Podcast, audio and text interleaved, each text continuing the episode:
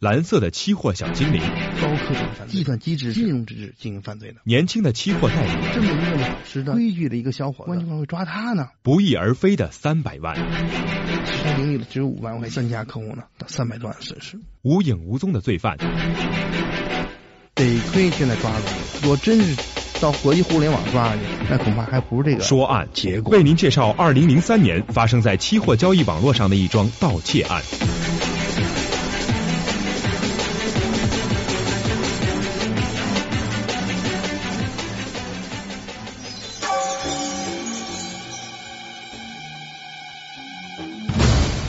二零零三年的二月十五号，某期货经纪有限公司结算部的经理王先生来到了北京市公安局西城分局。他反映了这样一个事儿，他说这个事儿说起来还真是奇怪。他们公司呢是一个期货经纪有限公司，做的是期货交易。他们有一个济南的客户叫杨某，在二零零三年的二月十四号的上午十一点多给他们公司打电话，说自己的资金账号被别人使用了。使用的结果是购买了二零零三年十月份天然橡胶的合约，一共六手，成交了五手，剩余了一手撤销了委托。而这位杨先生说自己和自己的代理人对这事儿都不知道。作为期货交易公司结算部的经理王先生听到这个事儿后，就赶紧上网来查询相关的交易记录。他发现自己的这位济南客户杨先生说的还真不错。这位杨先生账户在当天以正常价格做了四笔五月份的大豆，合约的交易呢是通过互联网进行交易的，进行交易的 IP 地址是一个 A，这个 A 和杨先生平时的 IP 地址是不符的，而且杨先生也确认自己确实没有进行这笔交易。一时间，一种不祥而又复杂的感觉涌上了王经理的心头，他觉得这笔交易有问题，有异动啊。为了控制客户的损失，他马上采取了一系列的行动。但是就这么上午一会儿功夫，杨先生的损失也有六千二百多元。这只是他的交易损失，再加上交易需要的手续费，还有四百多元呢。这也不知道是谁怎么能够进入客户的网来进行交易呢？王先生觉得这事儿可就大了，于是他赶紧来到了北京市公安局西城分局报了案。这天上午，西城分局的报警电话格外的繁忙。不一会儿，又接到了这家经纪公司结算部打来的电话，说他们一个厦门的客户在他的交易网上也出现了异动。但是这位客户的损失可就不是六七千块钱了，大了，他账面上的直接亏损有三百多万元呢。这到底是怎么回事？接到这样几通电话，那天接电话的民警把话筒握得更紧。由此也揭开了这件打击新型犯罪的案件的序幕。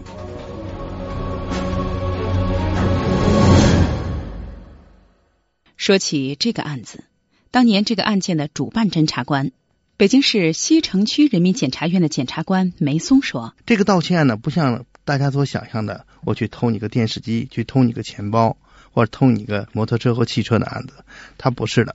这个案子是利用高科技的手段，利用自己犯罪分子所掌握的计算机知识和期货交易的知识来进行犯罪的案件。这样的案件，不管对我来讲，应该说在全北京市甚至全国都很少见的案子。后来据了解，这家受损失的期货贸易公司，他们所有的三家全国期货委托的客户，都存在这样的。密码被窃、交易被盗的现象。期货交易的客户报案说，他们所经营的期货交易的这个交易的铜，还有天然橡胶，不知道被谁从他们的账户上给卖出去了。当时呢，这个期货交易市场这个他们就感到很奇怪，他说：“是不是你们自己卖？那不是我们自己卖的，这个不知道怎么就卖出去了。”这样呢，经过计算呢，造成了这个三家客户。直接经济损失达三百余万，因为这涉及案件呢，这个数额呢非常大，也比较奇特。当时呢，这个期货交易市场呢就立即向警方报案。短短的一上午，造成了这么大的损失。西城警方接到了这个报案线索，立刻开始侦查。警方接到报案以后呢，就着手进行调查。着手调查以后呢，就对三个当事人就问：你们是怎么发现的？他们发现以后呢，我们的里边那个期货呢就被人卖卖掉了。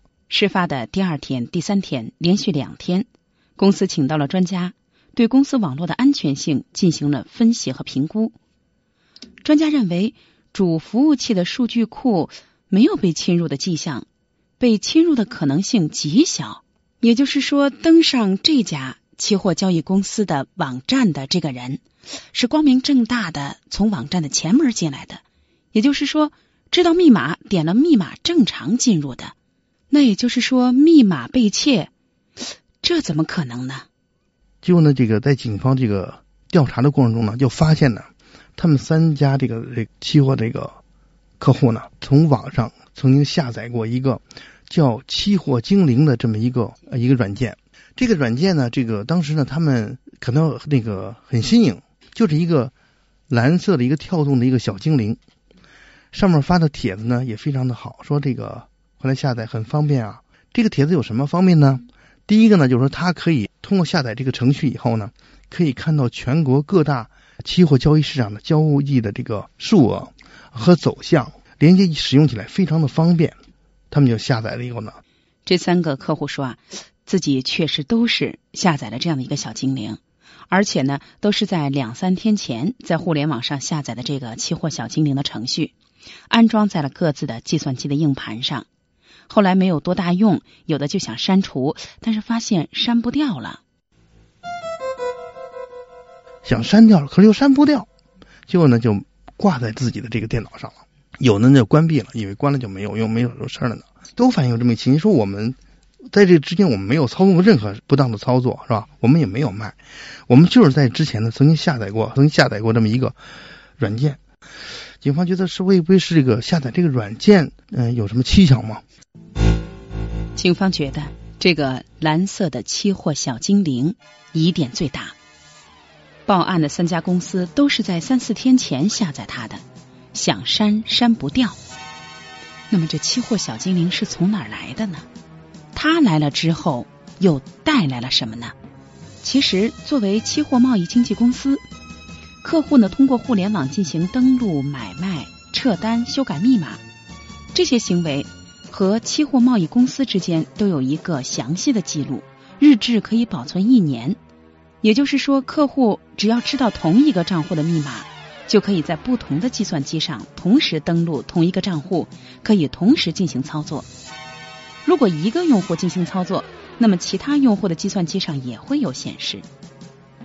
这时，警方就在这三家客户的每一个和他们发生买卖关系的 IP 地址进行查找。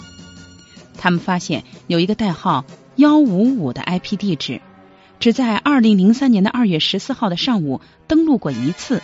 这次登录好像没什么实质性的东西，而后的几次买卖却得手了。就这短短的几分钟，给公司造成了极大的损失。后来警方经过查证呢，从他们电脑上就发现啊，曾经电脑呢有一个非常神秘的 IP 地址登录过他们的这个电脑。这样呢，警方呢根据特殊的这个手段呢，就抓获了这名犯罪分子。这名犯罪分子姓赵，叫赵某某吧，咱不说他的全名。这天被抓的时候，赵某某还在非常惬意的在电脑上游玩。破门而入的警察的到来，让他着实吃了一惊，但好像他也有些心理准备。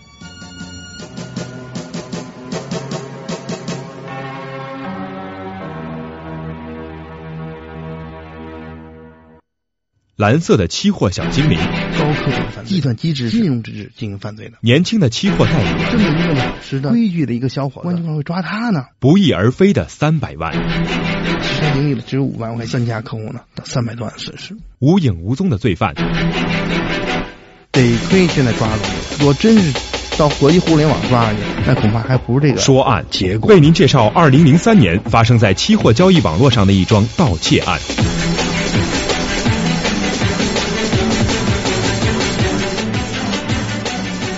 这位赵某某被抓获的时候还不到二十五岁。这个人呢是北京某一家期货交易上市场的这个期货的这个业务代表从业者。他是这样的：经过调查呢，他这人家住北京的密云地区。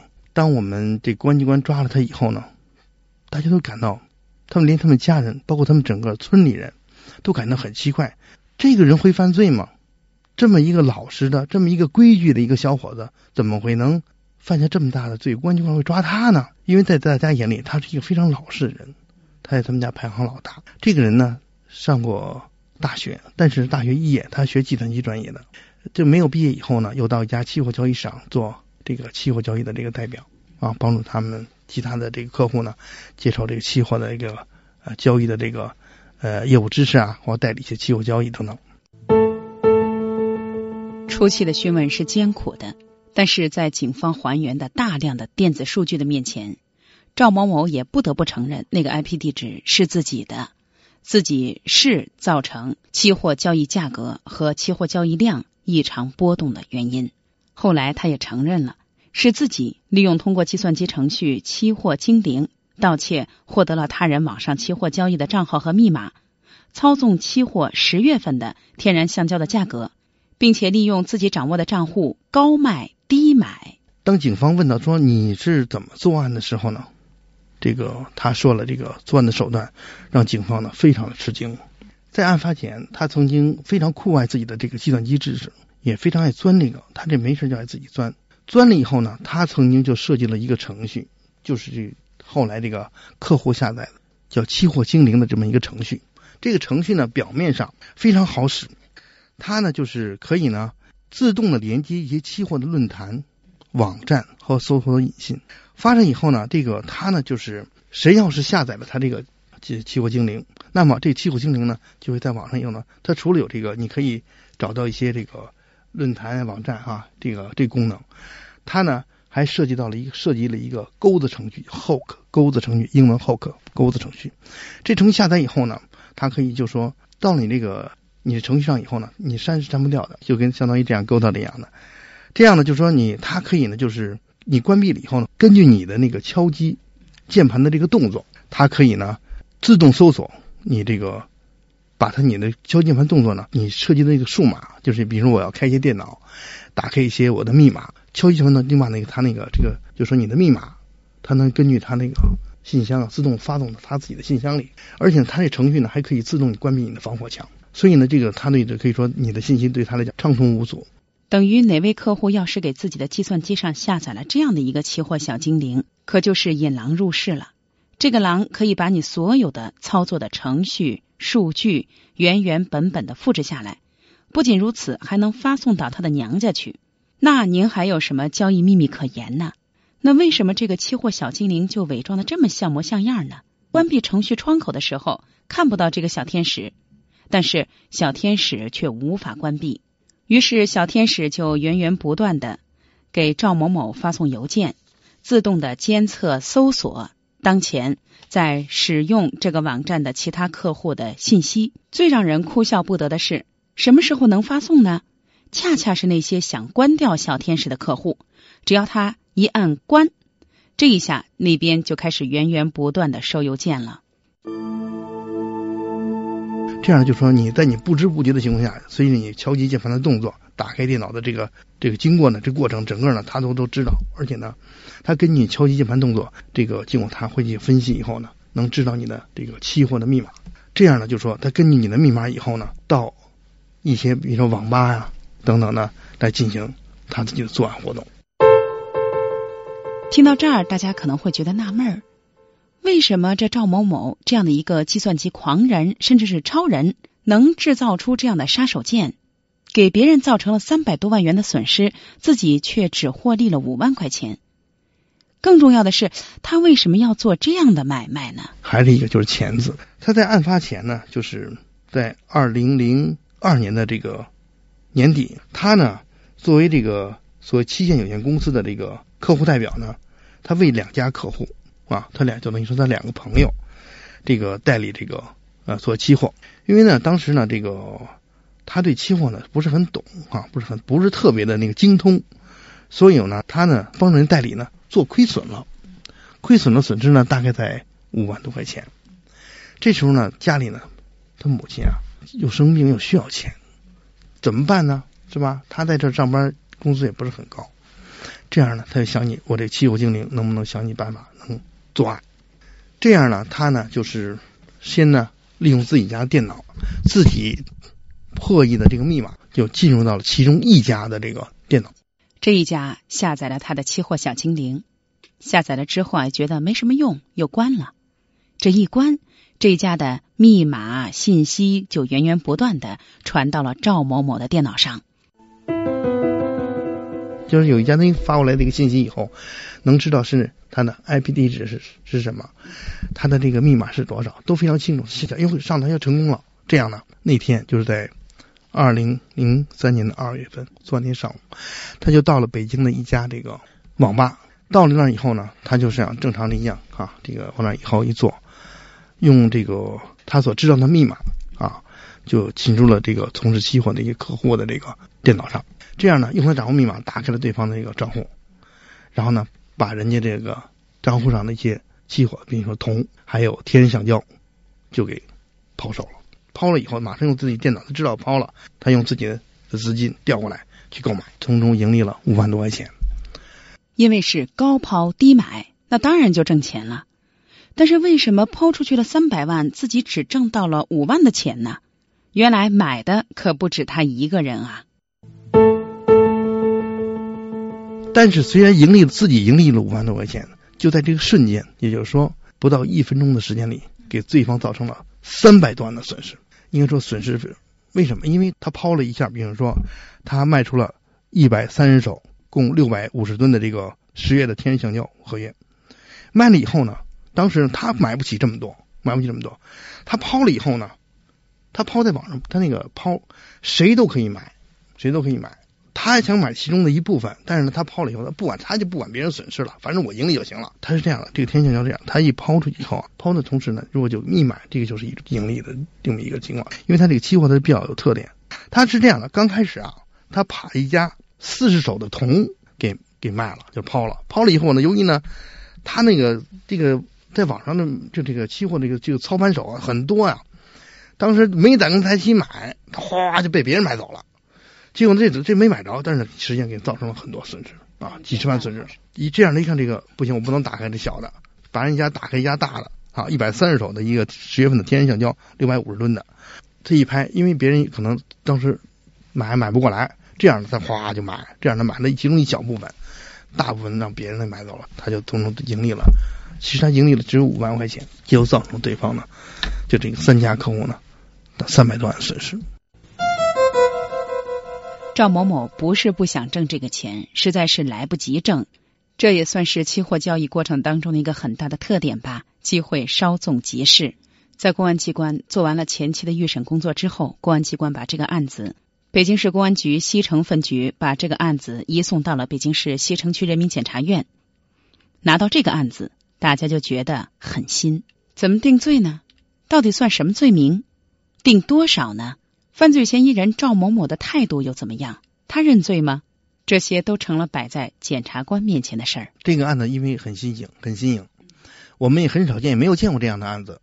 因为是对我来讲呢，是对我们院来讲也是第一起这种这样的盗窃案件。围绕它定性，我们呢和这个犯罪的一个手段，它到底怎么手段啊？我们进行了认真的学习和调查。